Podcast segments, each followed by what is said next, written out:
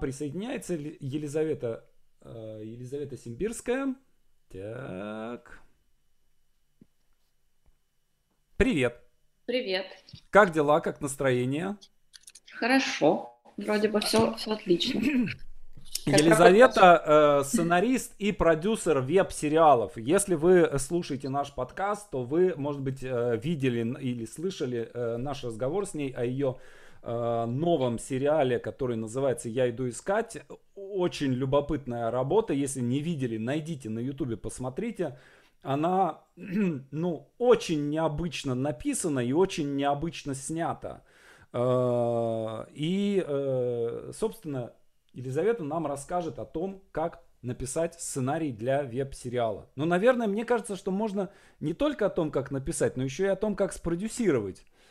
Поскольку в этом, э, в этом тоже есть, э, есть нек, нек, некое контентное содержание.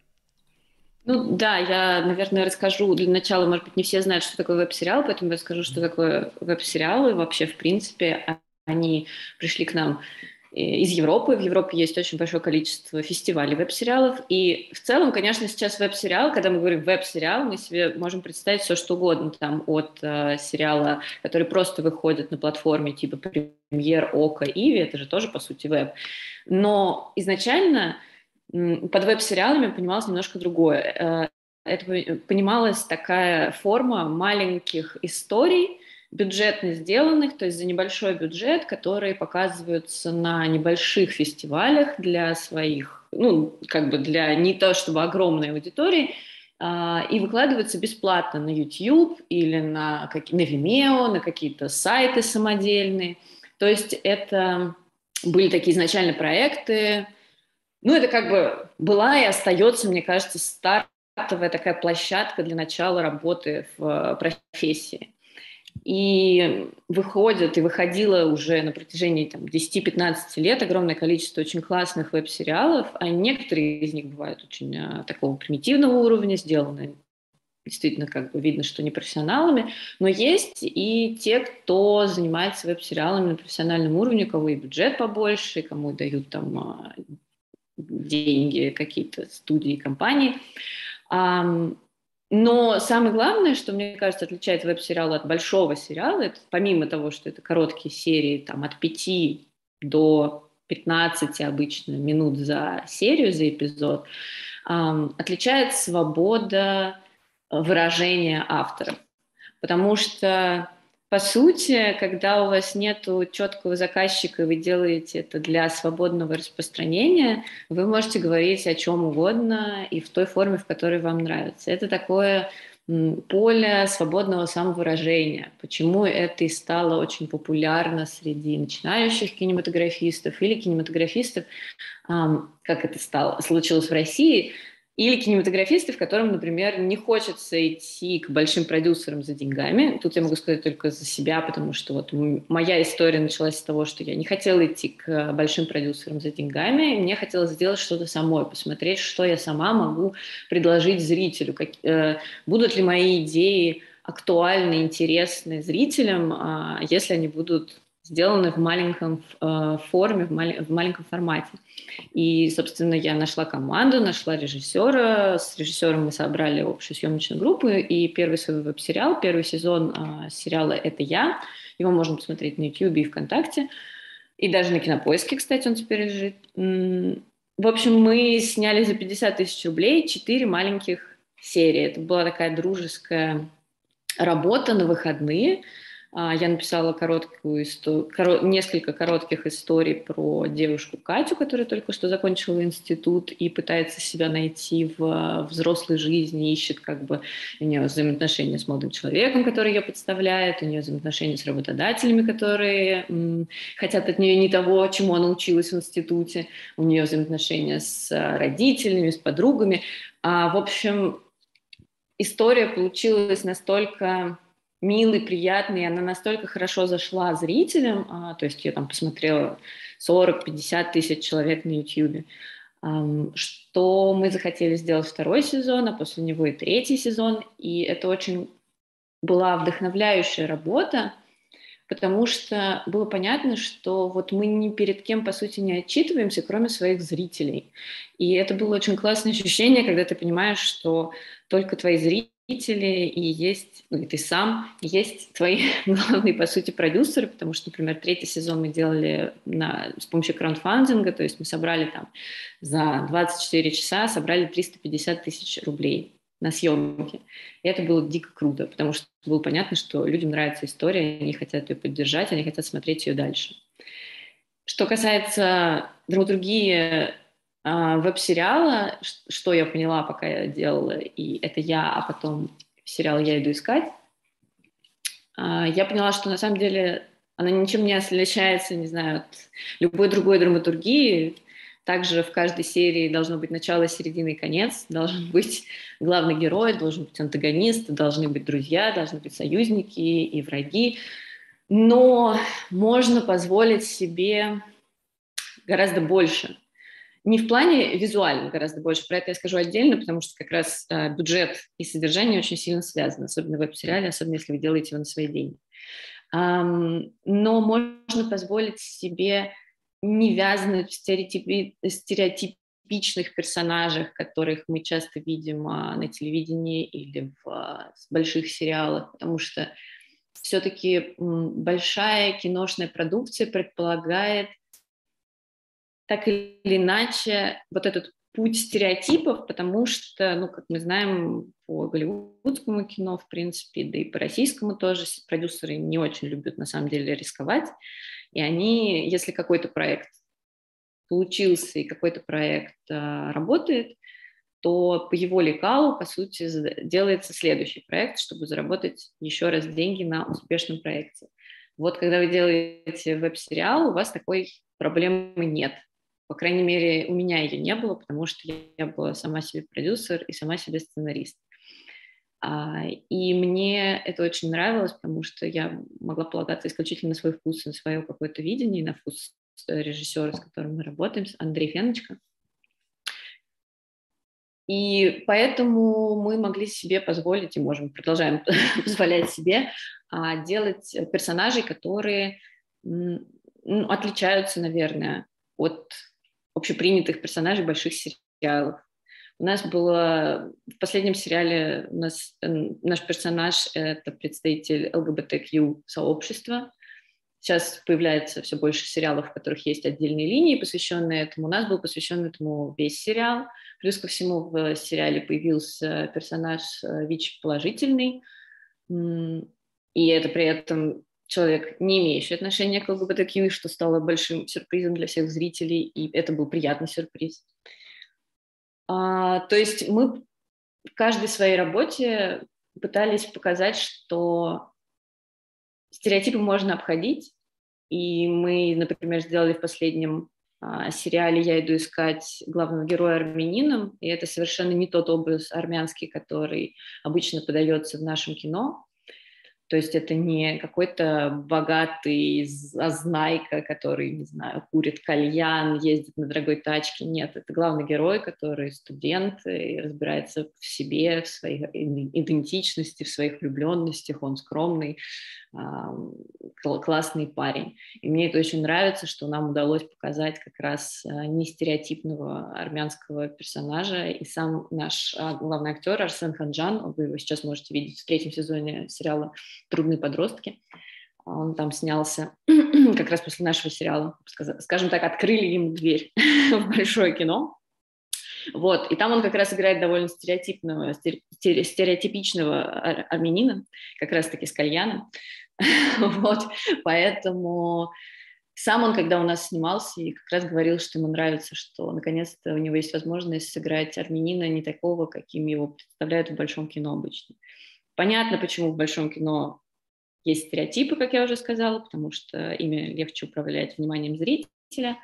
Но вот веб-сериалы позволяют э, обходить эти стороны, потому что меньше бюджет, меньше как бы я бы не сказала, что меньше ответственность, конечно, нет, но это какое-то просто немножко а, другое поле, а, в котором вы играете. Веб-сериал — это хорошая платформа для того, чтобы начать работать а, в индустрии. Веб-сериал позволяет открывает, в общем, в целом двери. Люди, которые занимаются веб-сериалами в России, так или иначе потом начинают заниматься большими сериалами, если они этого хотят. Я, например, а, не очень хочу заниматься игровыми большими сериалами, я остаюсь в малобюджетном именно игровом веб-сериальном пространстве и занимаюсь а, драматургией аним, анимационной, то есть я занимаюсь а, мультипликацией. А, вот, поэтому, но люди, которые, там, например, есть Кирилл Алехин, который начинал тоже с совсем какого-то небольшого проекта, и сейчас у него выходит уже на премьере сериал, то есть а, классная, а, действительно, веб-сериал — это классная платформа для того, чтобы сделать следующий шаг и начать заниматься каким-то более таким форматным, жанровым, может быть, кино. Но вот пока вы стоите на этой платформе, у вас есть возможность экспериментировать и возможность а, показывать свои самые необычные, яркие идеи.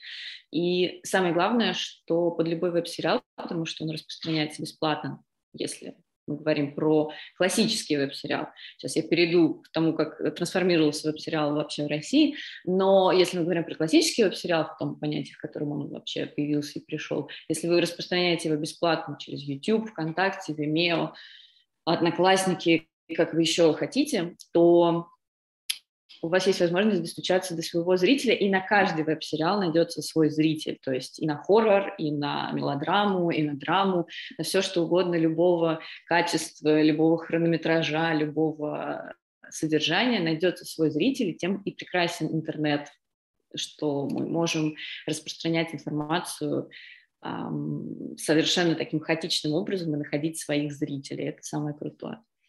А сейчас в России веб-сериалы немножко трансформировались, то, что в них стали вкладывать деньги всякие компании, то есть вы можете сделать рекламный веб-сериал, каким был «Миллионер из Балашихи», например, вы можете сделать веб-сериал, который будет спонсировать а, фонд. Сейчас это очень популярно. Есть такой российский фонд ИРИ, который а, Институт развития интернета, который, ну, относительно государственный, я бы сказала, и поддерживает разные проекты, в том числе, вот, например, они начали с э, «Трудных подростков», первый сезон «Трудных подростков» был проспонсирован ими, и дальше и второй, и третий. И э, они сейчас спонсируют очень много и документальных, и игровых проектов. К ним можно обращаться, у них там довольно странные всякие а, ну, такая анкета, которую нужно заполнить, и в ней будут всякие пункты, типа, что ваш проект должен отвечать идее развития патриотизма в России, но я так понимаю, что в целом под, под эту идею можно подогнать вообще все, что угодно, а, что и делают мои коллеги. Вот, поэтому если вы хотите найти себе действительно большого спонсора и сделать действительно большой проект, то, пожалуйста, вы можете воспользоваться рекламными услугами, вы можете воспользоваться услугами фонда, вы можете, ну, краудфандинг в том числе запустить на свой проект, что, конечно, дольше и сложнее, но тем не менее. Вот что касается как бы денег и веб-сериала, и как это связано с драматургией. Когда я только начала думать о том, что я могу сделать веб-сериал сама, и я нашла режиссера под это э, дело, Андрея Феночку, я пришла к нему и рассказала историю, она была довольно сложная в постановке. И он сказал, если мы собираемся снимать это сами, то есть вкладывать свои собственные деньги, эта история должна быть максимально простой. И мне пришлось все переписать и придумать очень простую по форме историю. Две девочки, много натурных локаций, мало каких-то интерьеров, минимум а, какого-то реквизита, ну, то есть максимум натуралистичности для того, чтобы нам не пришлось искать этот реквизит, для того, чтобы нам не пришлось снимать эти локации какие-то за деньги, а, чтобы мы все делали максимально быстро. У нас там было типа два дня выходных на это и 50 тысяч рублей, повторюсь. Такой же, в принципе, истории мы придерживались и во втором сезоне это я, и в третьем сезоне это я, и в двух я иду искать в пилоте в сезоне, потому что каждый раз это очень маленькие суммы, очень маленькие деньги, и чтобы вписаться в этот бюджет, нужно придумывать максимально какие-то простые локации, максимально простые сюжеты, и это как бы вызов для драматурга, на самом деле, особенно э, в проекте «Я иду искать», у нас была такая задача, это была такая задумка изначально, что мы будем снимать каждый эпизод одним планом. То есть это пять минут истории, рассказанные одним, вернее, одним кадром. Прошу прощения, одним планом, одним кадром. Без монтажа. Соответственно, вам нужно не только придумать историю, которая может быть рассказана без монтажа, то есть придумать ее на, э, на этапе сценария еще. Вам нужно и как мне нужно как продюсеру придумать где мы будем снимать это, то есть придумывать э, такие локации, которые я предположительно уже понимаю, что мы сможем их найти. То есть это там не, аэро, не, не, аэро, не аэропорт, это не какие-то сложные вещи типа в зоопарке, мы не сможем туда зайти бесплатно, нам придется искать всякие согласования, это сложно. Поэтому мы придумывали какую-нибудь там пиццерию, потому что я понимаю, что, ну хорошо, пиццерию мы еще сможем найти через друзей, через знакомых, или я придумывала квартира, самое простое, или там двор какой-то. И вот вы э, придумываете, как э, разместить эти локации таким образом на пяти страницах с диалогами, чтобы вам потом их было реально снять. Это квест, и это на самом деле какой-то такой сценарный вызов, но это было интересно, и это каждый раз открывает на самом деле ну, какие-то новые возможности для драматургии. Например, это эм, происходит вообще во всем мире такая ситуация, всегда. Я тут недавно смотрела на Netflix сериал «Фильмы, на которых мы выросли», ну, на русский он так переводится, и там а, рассказывается про всякие фильмы, которые были сделаны, например, в 90-е, 80-е, и они зачастую сделаны с очень маленьким бюджетом.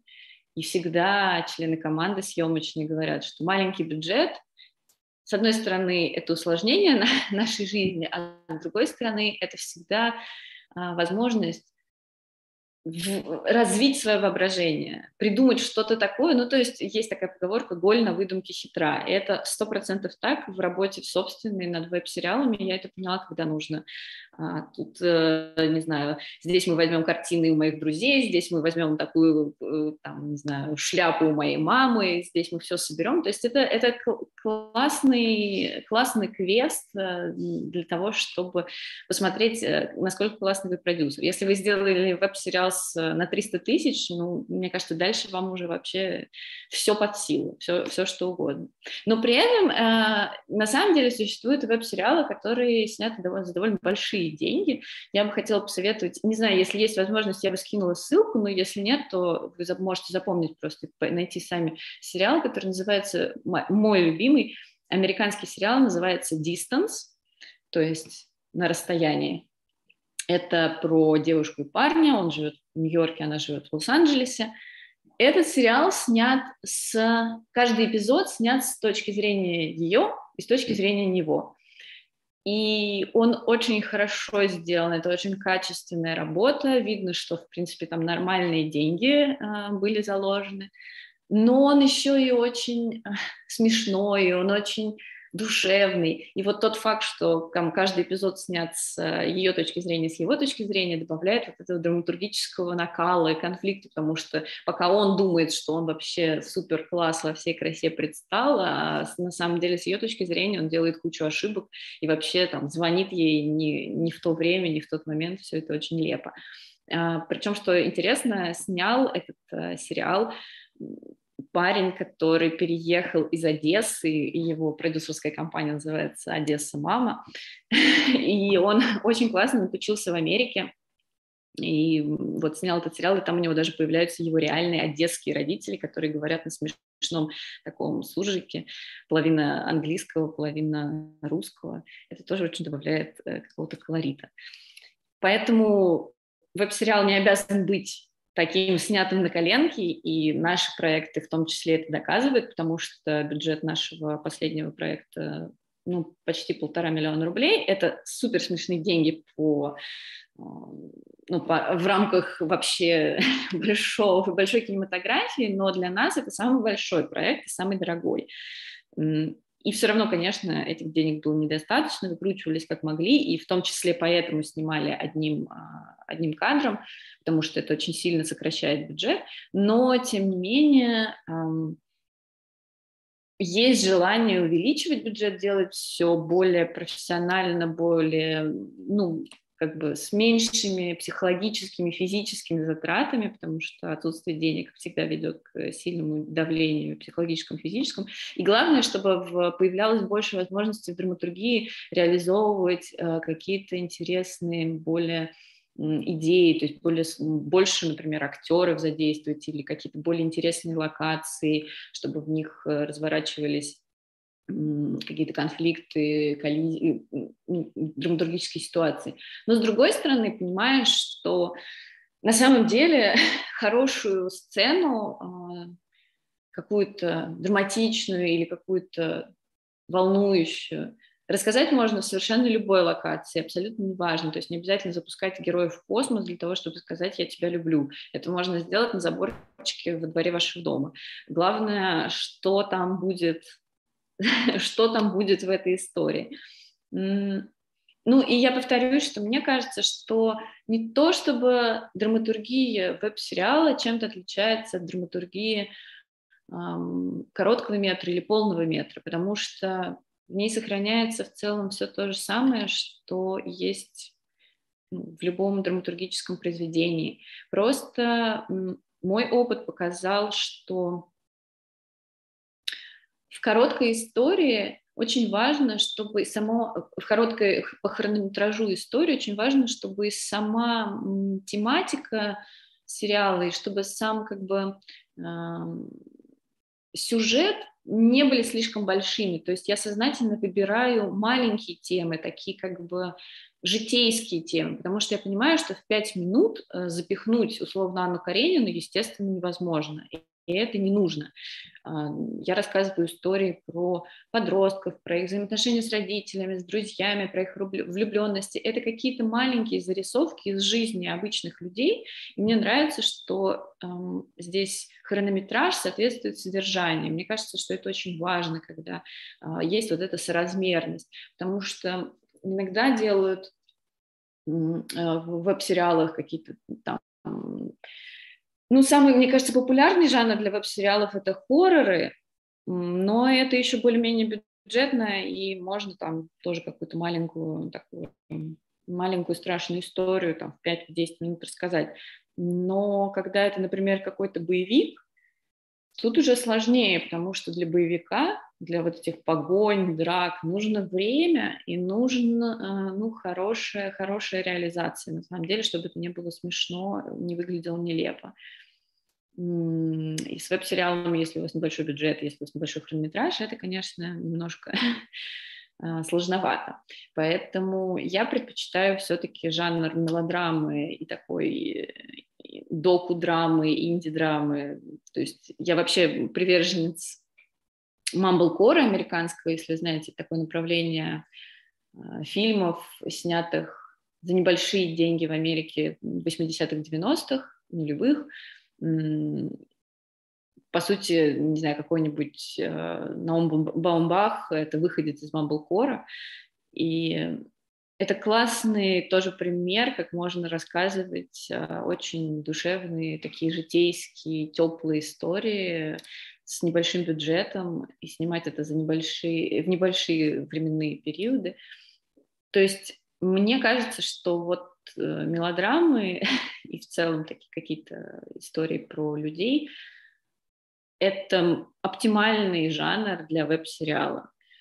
Ну, я тут не могу сказать, может быть, это так не для всех, может быть, на самом деле хоррор тоже можно снять отличным образом. То есть есть, например, Арсений Гончуков, который снимал очень долго веб-сериал «Район тьмы», у него там каждая серия это был ну, мне кажется, в большей степени какой-то триллер или хоррор. Ну, наверное, все-таки больше триллер.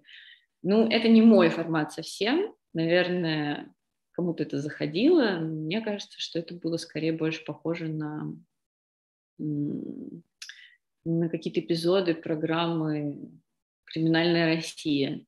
Ну, то есть мне кажется, что для того, чтобы рассказать хоррор или триллер-историю, нужно больше времени, чем 5-7 минут.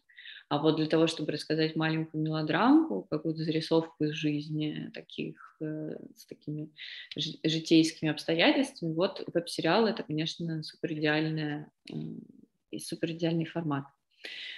Вот.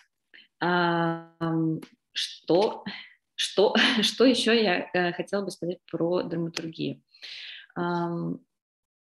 По опыту работы над «Я иду искать» я поняла, что в маленьких историях всегда очень хорошо заходят э, супер яркие персонажи. «Я иду искать» у нас есть такая героиня, ее зовут Арина, э, сестра главного героя на фоне главного героя она просто супер экспрессивная, эксцентричная бомба. И по комментариям под сериями, под впечат... от впечатлений зрителей от серии, где она появлялась, я поняла, что как раз в маленьких таких пятиминутных зарисовках вот такие яркие персонажи очень хорошо заходят и раскрашивают сюжет.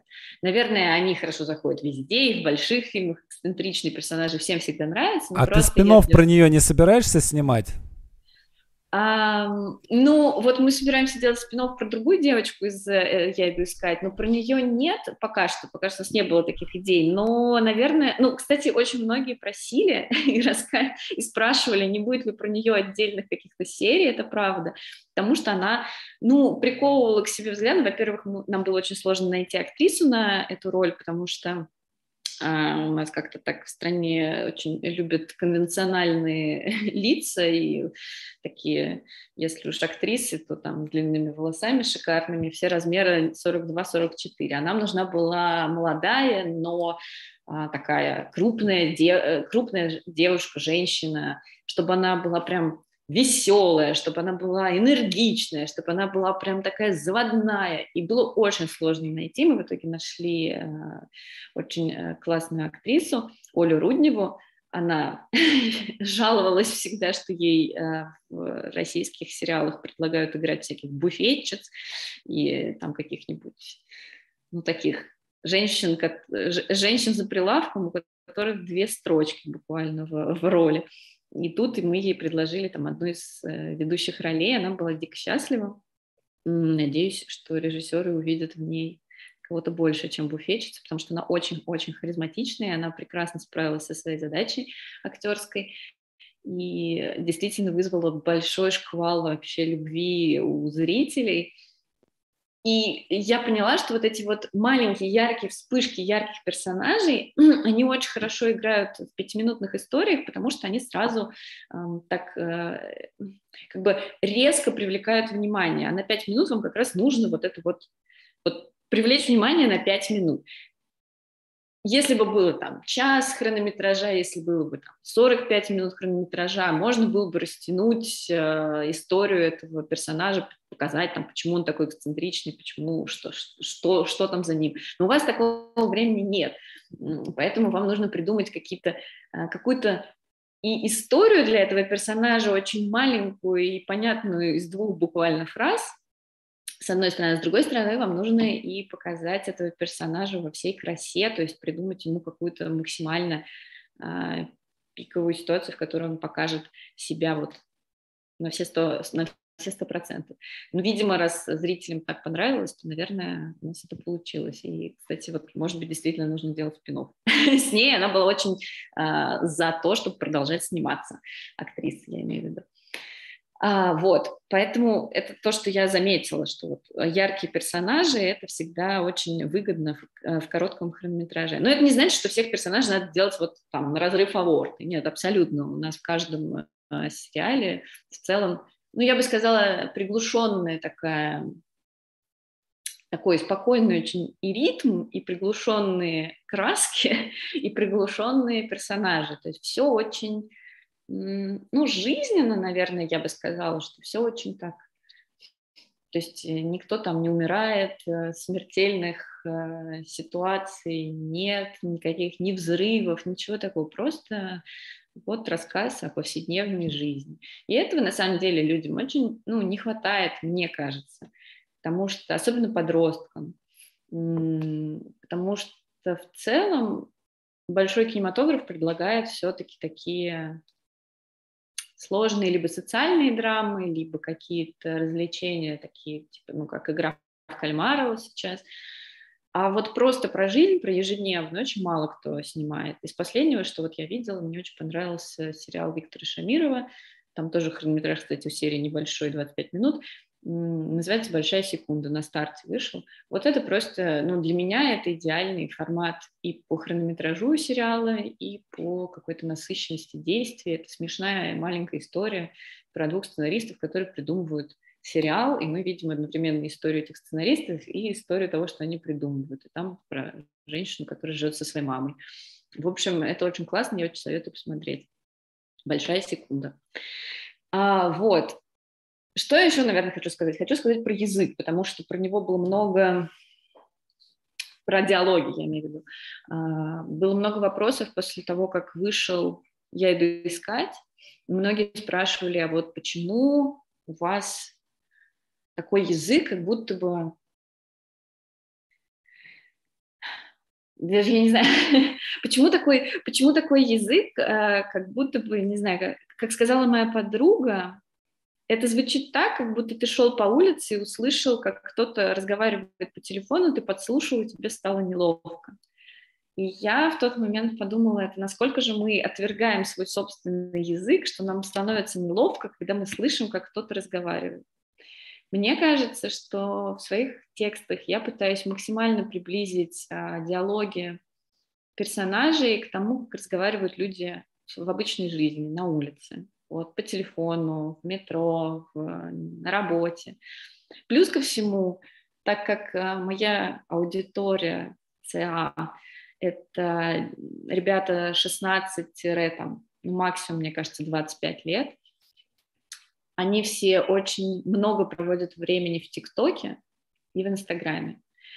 И для них тот язык, на котором разговаривают мои персонажи, совершенно адекватен и совершенно понятен. В отличие от зрителей, которым от 35 и старше. Среди них было довольно много а, людей, которые говорили, да люди так не разговаривают, да никто вообще, да что это за язык такой, он какой-то плакатный, да кто бы так вообще стал разговаривать. Ну, все люди разговаривают по-разному, в зависимости от того, какая у вас целевая аудитория, наверное, все-таки на, на тех людей нужно ориентироваться. Я, безусловно, ориентируюсь на подростков, молодежь, э, на тех, кто сейчас стал разговаривать э, такими немножко рубленными фразами, такими фразами, которые скорее сообщают быстро информацию. Сейчас все очень, мы живем в очень быстром мире, и информация сообщается тоже очень быстро. Она сообщается как в соцсетях очень быстро, да, нужно, э, все сокращается, слова все сокращаются, много э, жаргонных фра- э, слов, и фраз. Так и на самом деле в реальной жизни мы тоже просто мы, возможно, не замечаем. Мы тоже начинаем говорить, э, укорачивая фразы и вкладывая всю суть в, в, супер, в слова. И мне кажется, что я иду искать, получилось вот это вот создать это а, какой-то, ну, современный какой-то такой лексикон. А главное, что получилось напрямую поговорить о тех вещах, о которых вообще, в принципе, в российском кино, мне кажется, особо никто не разговаривает. Ну, во-первых, потому что ЛГБТQ-тематику никто особо не поднимает, а если поднимает, то это такой, ну, немножко exploitation. Вот поставим там а, какого-нибудь гея или какую-нибудь лесбиянку просто так, потому что должно быть а, ну, diversity, да, у нас должны быть, должны быть разные, э, разные персонажи.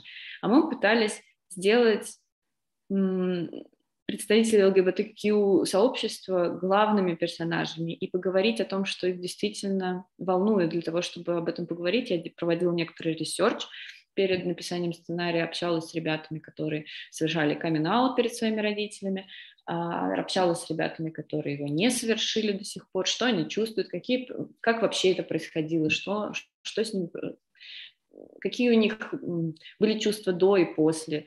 И в целом, ну, абсолютно все сказали, что когда ты там себя не принимаешь, или боишься сказать своим родителям о том, что там ты э, не, знаю, не будешь встречаться с девочками, ты чувствуешь себя абсолютно несчастным и загнанным, и как будто ты себя обманываешь, и обманываешь всех вокруг. И когда ты сообщаешь, то есть совершаешь камин то ты, конечно, как будто гора с плеч.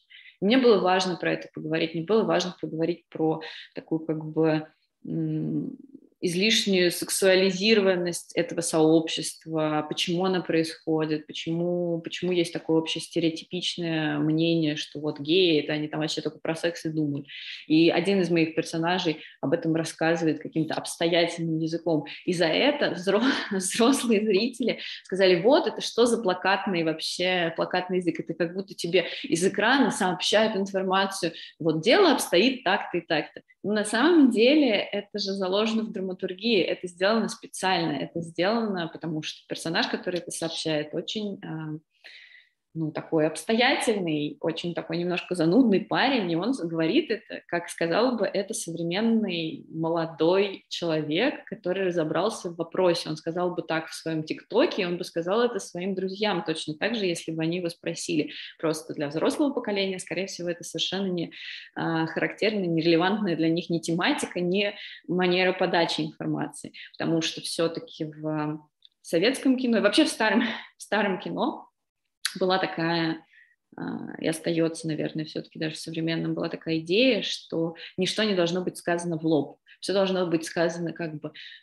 Я помню, что когда в Авгике я училась, меня всегда вот учили, что нужно, чтобы пик э, красивого диалога — это когда ты сумел э, говорить про кофе, а на самом деле вы понимаете, что речь идет о влюбленности, хотя слово о влюбленности не сказано ни слова. Да, это, конечно, классно, и в жизни так бывает, но еще в жизни бывает и по-другому. Бывает, что люди приходят и напрямую говорят, а, знаешь, я тебя люблю, и вот что я хочу сказать. И это не значит, что это будет скучно, это значит, что это просто по-другому. Вы должны просто придумать, как говорить напрямую со зрителем о том, что вас волнует, так, чтобы это не было а, скучно. И вот а, молодым зрителям в моем сериале не было скучно, а вот, э, не знаю, кому-то другому было. Но это просто вопрос, э, вопрос восприятия информации. Мне кажется, это очень сильно зависит от того, к чему вы привыкли. Если вы привыкли смотреть, там, не знаю, условно, какую-нибудь классику кинематографа, то да, для вас такой немножко плакатный язык будет резать слух, но это не значит, что вы к нему никогда не привыкнете. Все, все возможно. Просто кино сейчас довольно сильно меняется, и веб-сериалы, и просто обычные сериалы этому очень способствуют. Поэтому, да, вот это то, что я хотела сказать про язык, про написание диалогов, то, что я пыталась максимально прислушиваться к тому, как говорят люди на улицах, особенно те, которые молодого возраста, собирала со своих а, друзей фразочки, выражения, которые они часто повторяют специально, чтобы вставлять их в диалоги. И плюс ко всему мне очень помогли актеры, которые на съемках уже, читая сценарий там, репетируя, говорили, слушай, а можно я скажу это вот по-другому, потому что если бы я это говорила, то я бы там сказала это по-другому. И действительно становилось лучше, потому что они как бы оживляли эту фразу своими интонациями, какими-то своими собственными словечками. Я никогда не против, и режиссер тоже никогда не против, когда актеры привносят что-то свое в, раска... в, в игру и в диалоге. Главное, чтобы сохранялась мысль, идея, а так вообще слова можно изменять, потому что если актеру органично то, что он говорит, если ему удобно говорить то, что написано в тексте, то, что фразу, реплику, которую он произносит, если ему ее удобно произносить, то он, конечно же, сыграет ее лучше. И в целом это такой наш э, с режиссером подход а, к работе над нашими веб-сериалами, что мы пытаемся не актера загнать в рамки роли, а подобрать актера, который максимально подходит под эту роль. То есть он бы и в жизни был бы такой, то есть сделать это максимально документально. Возможно, это потому что Андрей, режиссер, изначально учился в Авгике на режиссера-документалиста, и чувствуется в его работе какой-то такой документальный подход, но, тем не менее, мне кажется, это очень хорошо работает, потому что актеры, которые у нас играют, раскрываются какой-то ну, со стороны своей естественности. Их же все время учат в театре, где они учатся там в институтах, их все время учат э, играть какие-то роли, не себя. А когда они приходят к нам на съемочную площадку, они всегда очень удивляются, что тут их никто не заставляет ничего изображать. Им предлагают просто принять принять условия обстоятельства, в которых, в которых им э, предстоит работать, и просто как бы прожить эти обстоятельства очень близкие и понятные на самом деле, потому что они все тоже точно так же выходцы только-только из институтов или все еще учащиеся институты, потому что мы работаем в большинстве своем с студентами или только окончившими выпускниками, прям буквально самыми-самыми молодыми актерами. И им сначала непривычно работать так, когда никто не стоит над ними с палкой и не говорит, играй вот это, такая у тебя здесь должна быть актерская задача, а, а просто предлагают прожить то, что написано в сценарии. И это накладывает, наверное, какие-то ну, обязательство перед сценаристом прописать роль таким образом, чтобы она была максимально понятна актеру. То есть, если там не то чтобы много ремарок, я не злоупотребляю ремарками в тексте, потому что актеры в целом все умные ребята и сами могут догадаться, что им делать. А, ну, плюс ко всему есть, конечно же, режиссер, который им об этом скажет. Но мне кажется, мой сценарий во многом, он такой ну, он детально прописанный довольно-таки, но в нем много воздуха. Я бы сказала, что в нем много воздуха, много места для интерпретации, много места для какого-то актерского сознания вот этого вот своего места в этой истории. Мне кажется, что так лучше и так более, более живая, что ли, получается история потому что когда я работаю в анимации, там нет места для интерпретации, там все очень четко, каждое действие прописано, каждое а, движение на своем месте. Поэтому в веб-сериале я могу оторваться и отдать на откуп как бы осталь, остальным ребятам что некоторые вещи э, драматургические. А, вот. Наверное, это все про а, диалоги, что бы я еще, наверное, хотела сказать? Ну,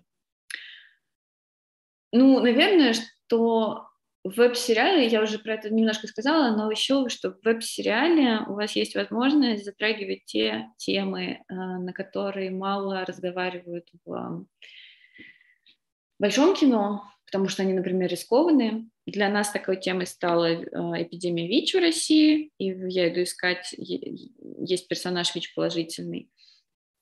И насколько я знаю, в современной России, кроме Жоры Крыжовникова и сериала «Звоните Ди Каприо» на тему ВИЧ+, никто не высказался, поэтому после выхода сериала нас часто а, звали ребята на разные, занимающиеся ВИЧ плюс повесткой, звали на обсуждение и на, всегда задавали вопрос, а как вы думаете, почему никто не говорит про эпидемию ВИЧ в России, почему про это совсем нет никаких а, фильмов, ни документальных, ни игровых, ни сериалов, ни песен, ни, я не знаю, есть только журналистские статьи, расследования. Это вопрос очень сложный, на ответ на него на самом деле, ну, разные ответы. Мне кажется, что один из ответов, потому что это такая сложная тема, и как раз продюсерам а, сложно решиться ее затрагивать. Поэтому, когда вы делаете собственный веб-сериал, когда вы сам себе продюсер, у вас есть прекрасная возможность затронуть те темы, которые не затрагивают другие люди. И для меня это стало темой ВИЧ+, потому что мне показалось, что это просто невозможно не рассказывать э, подростковую какую-то вз- э, историю взросления э, и не говорить об этом. То есть это какая-то супер важная тема для, вс- для всех нас, потому что э, эпидемия ВИЧ давно вышла за пределы групп риска, и именно поэтому в нашем сериале э, ВИЧ+, персонажем оказывается не тот, кто все, как, э, кто все, как все ожидают, а совершенно другой человек. И это для всех становится большой неожиданностью. мне кажется, очень важно показывать как раз персонажей за пределами этих стереотипов, да, то есть как мы себе представляем а, ВИЧ плюс человека по каким-то брошюрам из 90-х и по ужасной социальной рекламе, которая развешена по городу. А, вот за пределами этих стереотипов есть на самом деле живые настоящие люди, про которых э, хочется рассказывать. И веб-сериал — это как раз то место, в котором та платформа, тот э, формат, тот жанр, в котором, мне кажется, можно говорить обо всем, что вас волнует на самом деле. И если потом какой-то большой продюсер, увидев вас, скажет, слушай, давай перенесем это в более а, большой формат, в более для широкого круга пользователей, зрителей, то ну, просто вы словили джекпот, и вы, вы молодец, значит, все здорово.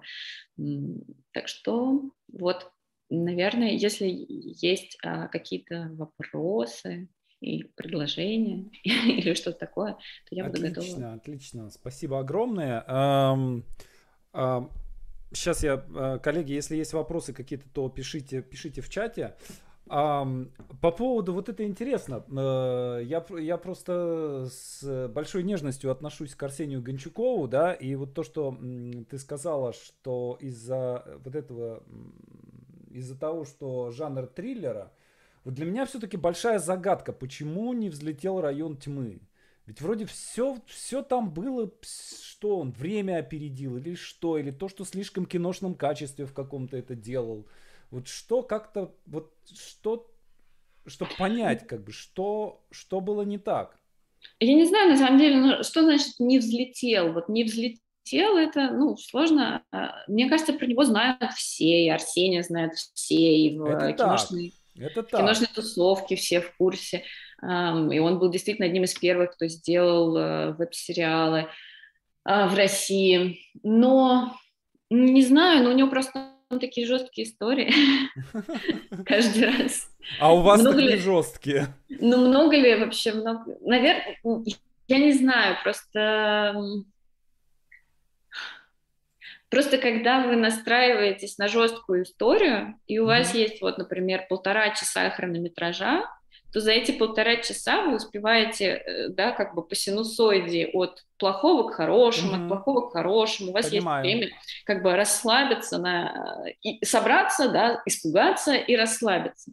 И мне кажется, что когда у тебя всего пять минут, и все эти пять минут находятся вот на таком вот уровне жести, то это сложно смотреть вот э, серию за серией. Просто нужно чуть больше хронометража. Это мне так кажется, я не знаю, вполне возможно, есть огромное количество людей, для которых вот э, сконцентрироваться на 5 минут на жести и на, находиться вот на этом высоком уровне адреналина э, самое то, и им прям так нравится. Ну, мне, например, так не, не очень нравится, я вообще не фанат каких-то таких адреналиновых э, фильмов, и э, поэтому мне кажется, что гораздо лучше этот жанр, то есть хоррор, триллер, боевик работают на более длинных дистанциях. Mm-hmm. То есть для короткой дистанции как будто бы, вот именно реально в 5-7 минут, а, как будто бы лучше сыграет что-то менее мне менее... кажется, что это жанр для комедий, но тем ну, не вот менее, типа... опять же, я смотрю, э, как, как бы чистой комедии, э, я бы не сказал, что сильно много в интернете. Именно сериальной. Ну да, но с другой стороны... делать или боевики какие-нибудь, э, или еще что-то, да, то есть, э, а вот именно к комедии, что, что странно, что, казалось бы, напрашивается, вот ее как-то не очень много. Ну вот э, это, кстати, жалко, потому что, опять же, эм, веб-сериал «Миллионер из Балашихи», который да. стал очень популярен, да. показывает, что комедия в интернете заходит отлично. Да. И как раз маленькие комедийные истории всем очень нравятся, потому что пока вы едете в метро, в, маш... в такси или там, я не знаю, едите завтрак, самое то посмотреть там 10-15 минут какой-то смешной истории. Эм, и комедию легче, мне кажется, запихнуть в эти 10-15 да. минут, чтобы она при этом не была какой-то стереотипной, не была какой-то избитой. Легче в комедийном жанре найти оригинальные какие-то ходы для такого хронометража, чем в хорроре. В хорроре как будто бы нужно, или в триллере, как будто бы нужно, опять же, больше времени для того, чтобы развернуться. Ну, может быть, мне так кажется, может, потому что я там не, не, не супер э, автор триллеров.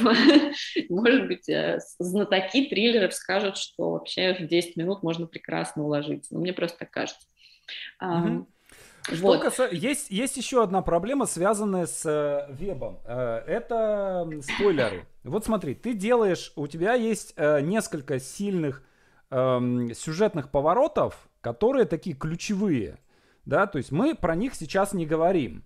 да, но мы знаем, что там вот кто болен э, ВИЧ, это важно, да, и когда это, ты это узнаешь, ты такой, нихера себе, да, что в итоге был что, что это за человек был, с кем, с кем герой переспал, да, то есть кто это был, да, тоже ты когда это узнаешь, ты такой, опа, нифига себе, вот, и когда ты смотришь, например, сериал по телевизору, да, все смотрят одновременно, да, то есть все могут высказывать какие-то версии, и э, там, например, когда идет там какой-нибудь Game of Thrones, да, э, и он идет Э, там по понедельникам, например, выходит, и ты стараешься, пока серию не посмотрел, да, ты стараешься не заходить в интернет, потому что обязательно какая-нибудь сволочь спойлернет. Вот. Э, и вот здесь ты от спойлеров никак не можешь защититься, потому что как бы ты запускаешь видео, и у тебя ты сразу же видишь первый же комментарий, и там в первом же комментарии кто-нибудь, а, ну вот, все понятно. Да, вот э, мне интересно, как с этим быть? Э, защищаться каким-то образом от спойлеров или саму драматургию строить таким образом, чтобы э, спойлер не убивал интерес? Мне кажется, второе, потому что защититься от спойлеров, безусловно, нельзя. Абсолютно, и, да. Э, ну и опять же, тот, тот формат, в котором мы работаем, он все-таки не про какую, э, ну не про а, такую а, это же не детектив все-таки, мы не детектив делаем, да, когда кто же убийца, и если ты уже знаешь, кто убийца, то все дальше тебе неинтересно смотреть, потому что вся, весь сюжет держался на вопросе, кто убийца, по сути, да, и никакого другого смысла смотреть это нет, потому что там очень довольно примитивные какие-нибудь э, сюжетные линии, на самом деле, которые все сходятся только к вопросу, кто убийца. В наших сериалах все-таки идея не в том, чтобы узнать правду, а идея в том, чтобы ну, прожить вместе с персонажами какую-то их жизнь, почувствовать. Мне кажется, что мы делаем сериалы в первую очередь для того, чтобы люди совсем... Люди, которые не представлены в, твор... в больших сериалах, угу. увидели бы, что они не одиноки, они существуют э, в инфополе. Вот это вот для, для меня, по крайней мере, для меня, это важная вещь. Мне хочется, чтобы... Эм, мне кажется, что большие сериалы сконцентрированы на э, таких образах, как «Богатые москвичи», и либо эти богатые москвичи тусуются внутри Москвы и Садового кольца, либо эти богатые москвичи вдруг выезжают за пределы Садового кольца и офигевают. Или а, приезжает теща из деревни. Да, да, да. Ну, то есть это такие, это такие немножко, это одни и те же люди, представленные на экране. У меня такое ощущение. Мне хочется, чтобы на экране были представлены люди теперь какие-то еще. Вот, например, люди, у которых есть, которые ВИЧ+, плюс, они при этом не страдают, не умирают, не, это не конец их жизни, они живы, они продолжают жить, они жизнерадостные, они знают, что они могут принимать терапию, жить долго и счастливо, они могут заводить детей, они могут, э, я не знаю, жениться, влюбляться, делать все, что угодно. Надо сделать комедию про э, группу московских э, миллионеров ВИЧ-инфицированных. Я думаю, это будет на самом деле большим-большим э, взрывом, потому да. что в действительности, конечно, в Москве очень много это состоятельных, так. богатых, э, известных, знаменитых людей, которые во-первых, не только принадлежат э, к ЛГБТ-сообществу, а также имеют либо сами ВИЧ+, либо имеют ближайших друзей и родственников ВИЧ+. И, конечно же, они об этом абсолютно не рассказывают и ничего не говорят, потому что это все еще табуированная тема, это да, все это еще так. стигматизация этих людей вообще во все поля. Но вот мне кажется, что такими маленькими шажками, вот какими-то такими маленькими э, культурными проектами типа сериал, веб-сериала «Я иду искать» можно попытаться размыть эту стигму, попытаться как-то показать, что говорить об этом не страшно, говорить об этом можно и говорить об этом нужно, и что ничего страшного вообще не происходит, если ты вводишь персонажа ВИЧ+. Это не делает твой сериал автоматически каким-то социальным боевым листком. Это не делает твой сериал автоматически мрачным, это не делает твой веб-сериал автоматически каким-то э, депрессивным. Это наоборот делает твой сериал классным, веселым и неожиданным, потому что люди не ожидают этого, а потом они видят позитивного персонажа ВИЧ+, и говорят, ого, так можно было, ничего себе. Мне кажется, э, люди настолько боятся этой темы, что э, они боятся даже того, что они через сериал заразятся. Друзья, не бойтесь. Так, эм, э, Светлана спрашивает, у сценария веб-сериала есть ли какая-то своя формула, всю структурную классику? 3-4 акта, поворотные моменты и так далее. В 5-7 минут упаковать, наверное, невозможно. Ну, 3-4 поворотных момента, наверное, невозможно, но тем не менее 1-2 точно возможно. То есть, безусловно, в каждой серии у вас все равно есть начало, середина и конец. У вас есть какие-то эти поворотные точки между актами, и можно сделать э, клиффхенгер, да, в конце, чтобы зацепить на следующую серию. То есть это тут все зависит от вашей э, ловкости рук, я бы так сказала, и ловкости ума, а, потому что действительно в 5 минут сложно уложить. Ну, во-первых, никто не, не заставляет вас делать именно 5 минут, это просто был мой подход на последнем сериале, что нужно сделать по 5 минут серию. Ну, можете сделать 7, можете сделать 10, э, сколько у вас есть бюджета, скажем так. У вас, по-моему, 7 минут серии, да? А в первом сериале там по-разному, там и 7 было, и вообще 11 было, а вот в последнем 5, э, 6, ну, может, 7 где-то есть, может, последняя серия 7, но вообще, типа, пытались в 5-6 уложиться, потому что одним кадром снять уже там больше, это вообще сверхзадача. Но вот. на самом деле структурно я ви- видел, э, что у вас два поворота есть в каждой этой самой. да не, ну это не какая-то с, э, суперсложность, ну, все-таки да опять же, я скажу, что я работаю в анимации, и в анимации на пятиминутной, а, там, на семиминутной истории так или иначе, во-первых, умещается две линии персонажей, и умещается там минимум 2-3 поворота. То есть э, понятно, что в анимации эм, как бы плотность событий гораздо больше, но чем в игровом кино. Но тем не менее, все-таки даже и в игровом кино и на пяти минутах все уложить можно. То есть э, делайте крючок в конце, делайте два поворота. Тут главное, чтобы, ну, мне кажется, главное успеть заявить персонажей и как-то вот, вот рассказать их. Поэтому, наверное, потому что у нас такие коротенькие серии, мы не делаем сериалы, э, в которых каждая серия это отдельный сюжет. Вот как раз как было в районе тьмы, да, в районе да, тьмы каждая да. серия это отдельный сюжет. Вот мы так не делаем, мы делаем рассказ, вот у нас э, горизонтальная линия, то есть у нас не вертикальные сериалы, у нас горизонтальные не сериалы. Не надо заявлять персонажа каждый да, раз. Да, именно потому что нужно успеть рассказать, и хочется как бы, ну, побыть, пожить с этими персонажами, хочется вот за эти там 9 серий, за эти 8 серий а, успеть рассказать их историю. Так, и э, Елизавета спрашивает, по вашему опыту, сколько времени уходит на создание бюджетной пятиминутной серии? Времени в производстве?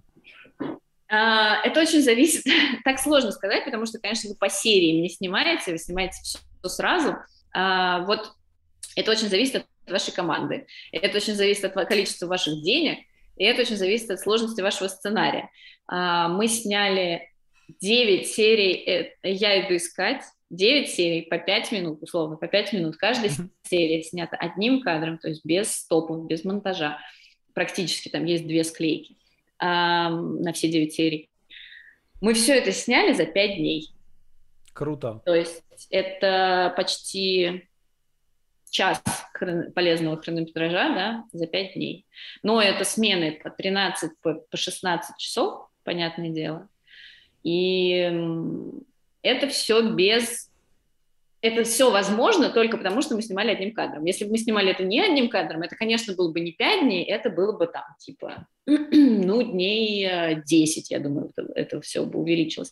Но, например, это я, мы снимали 5 серий, там 45 минут полезного хронометража. Мы тоже у, уложились в, по-моему, 5 дней, хотя там ну, монтажно все снято. То есть mm-hmm. это очень зависит эм, от сложности вашей истории. То есть если вам нужно снимать постановочную драку, понятно, что у вас на это уйдет очень много времени. А yeah. если вам нужно снимать диалог, и причем вы его снимаете, например, даже не восьмеркой с двух камер, а вы снимаете его на общем плане. То есть у нас была в «Это я» такая худож... такое художественное решение, чтобы и упростить себе жизнь и удешевить процесс. У нас было художественное решение, что мы все снимаем на общем плане. У нас много, очень, очень много общих планов. Вот э, это очень упрощает вам жизнь, потому что вы поставили актеров, на общем плане они разговаривают, вы их снимаете, ну, то есть там делаете пять дублей, но в целом это занимает мало времени. А если у вас, например, разговор, вы хотите снять разговор восьмеркой, а у вас нет денег на две камеры, и у вас одна камера, ну, то есть вы понимаете, что вначале Понятно. снимаете так, потом вы снимаете в обратную сторону, вам надо переставлять свет, если у вас есть свет, если у вас есть на него деньги, если у вас есть вообще, в принципе, а, желание. Потому что эм, вы можете найти в интернете, например, советы Роберта Родригеса, как удешевить съемки своего первого фильма, и он там говорит, в том числе, что старайтесь писать э, сцены, э, происходящие при дневном свете. И желательно в помещениях либо с большими окнами, либо на улице, потому что тогда вам не придется использовать свет. Мы абсолютно придерживались этого правила, снимали в большей степени в дневное время суток, желательно летом, потому что как-то раз мы снимали зимний сезон, не пожелаю врагу, никому не советую. Если у вас нет денег на теплые вагончики для Гримвагена и туалета... Я снимал зимой, я это вам, пипец. Я вам не советую снимать зимние сцены. Не пишите зимних сцен, пишите летние сцены. И то же самое про ночные смены. Ночные смены это очень сложно, это гораздо дороже, потому что вам нужно, например, там, привести своих актеров хотя бы на такси, да, если уж вы там им не платите зарплату, ну хоть такси вы им должны оплатить. Ночная смена это дороже, потому что, опять же, нужно освещение, да. а, доро... Э, это такси, это все устали, всем сложно и все такое. Лучше придумайте дневные летние смены, которые, э, ну, как бы, вам просто будет по кайфу комфортно снимать. Просто это же, если, тем более, это ваш первый проект, ну, вы реально можете придумать все, что угодно, не усложняйте себе сами искусственную жизнь. Так, Юрий спрашивает, какова монетизация веб-сериалов? Реклама на Ютубе? А, монетизация. Ну, это самый сложный вопрос, и он самый печальный, на самом деле. Никакой на самом, э, такой особой монетизации, вот таких веб-сериалов, которые делаем мы, нет, которые выкладываются бесплатно на YouTube. Если вы делаете конечно, веб-сериал при поддержке Института развития интернета, то в вашей смете заложена ваша зарплата.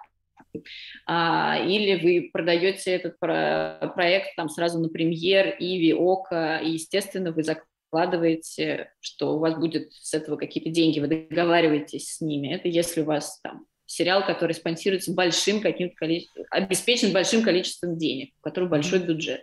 Если у вас бюджет супер маленький, то да, Uh, ну, реклама на YouTube, не знаю, у нас там что-то по 200 тысяч просмотров, никакой особой рекламы, это не ну, денег, это, это копейки. Это нужно по несколько миллионов просмотров на каждой серии, чтобы у вас получились хоть какие-то деньги. Это раз. А два, YouTube работает так, что вам нужно постоянно выкладывать новые, новые, новые ролики какие-то для того, чтобы происходило, ну, как, как бы зрители постоянно были и были постоянно просмотры. Если вы сняли 9 серий, даже если вы их выкладывали раз в день, по одной серии, это все равно 9 дней.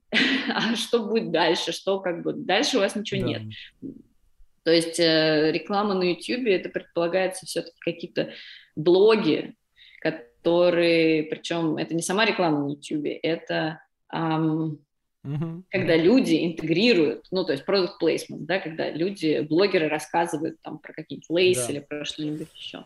Так, э, ну про тенденции я сейчас посмотрю просто по, э, по вопросам. Э, что-то, про что-то мы уже говорили внутри э, лекции. По поводу интерактивности у нас есть Антон Уткин и Ната Покровская, да. которые наши выпускники нашей мастерской, которые сейчас просто фигачат со страшной силой. Вот у них прямо сейчас идет премьера нового сериала. Поэтому у них можете посмотреть, э, найти их э, в Фейсбуке, и они выкладывают ссылки. Так, и по поводу видео. Насколько нужны дорогие камеры? Ну, можно ли использовать современную идею снять на iPhone? Во сколько, насколько вообще качество э, изображения э, имеет значение? И, например, я такую версию слышал, что изображение не, не настолько изображение имеет значение, как качество звука. Звук сто процентов, да. Э, ну, смотрите, когда мы снимали «Я иду искать», Mm-hmm. Мы с э, моим соавтором, с режиссером Андреем Феночкой все время обсуждали, что, слушай, а нужно ли нам там брать Алексу для того, чтобы снять э, веб-сериал, который будут смотреть, ну, в кинотеатре не будут показывать, а будут смотреть чаще всего с айфона все-таки, или там с любого телефона, смартфона смотрят, иногда с компьютера. А я говорила, Андрей, а не можем мы вообще снять на, типа, классный iPhone последний? Будет же клево. Вон, Содерберг же снял. Да. На что Андрей Андрей, который супер заморочен в технике и вообще разбирается в этом гораздо лучше, во всех технических составляющих гораздо лучше меня, сказал, слушай, ну для того, чтобы снять на iPhone, нужно будет потратить в десятки раз больше денег и времени на освещение. То есть на свет, э, световые приборы у Содерберга такие, что они позволяют ему снять на iPhone такую ну, картину. Ну, еще оптика, я думаю, дополнительная к этому. Дополнительная iPhone. оптика, ну, в первую очередь освещение, да, и это вообще сложно. Ну, то есть есть это гораздо более заморочено. С другой стороны, есть э, такой режиссер Борис Буц, который снял полный метр на iPhone. У него все вообще... Тут, наверное, нужно спрашивать уже конкретно у него, как он добился. Но я думаю, что у него там тоже было все нормально с освещением, и все-таки там а, побольше был бюджет, чем у нас, намного, я думаю. А, хотя у него тоже ну, довольно бюджетное кино. А, вот, поэтому звук, безусловно, очень важен. На, на звуке нужно прям заморачиваться. Нельзя ни в коем случае отдавать звук на откуп. Типа, ну, там запишем на какой-нибудь Zoom, и все будет нормально.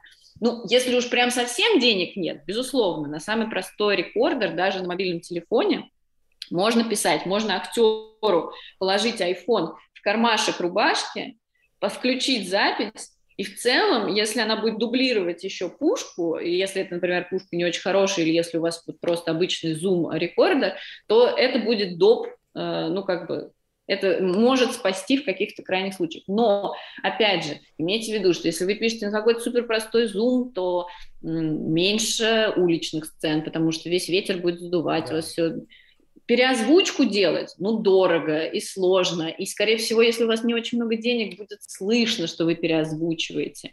Поэтому мы всегда писали звук на площадке. Мы ну, не экономили реально на звукорежиссере. У нас Вы был пушкой, хороший да? звукорежиссер. Пушка, петлички – все, ну, по киношному абсолютно вся, так как вся наша команда отучилась в Авгике, и все мы в целом, ну, как, в свободное время мы снимаем веб-сериалы, а в обычное время занимаемся как бы нормальным коммерческим э, производством кино, анимации и всего такого.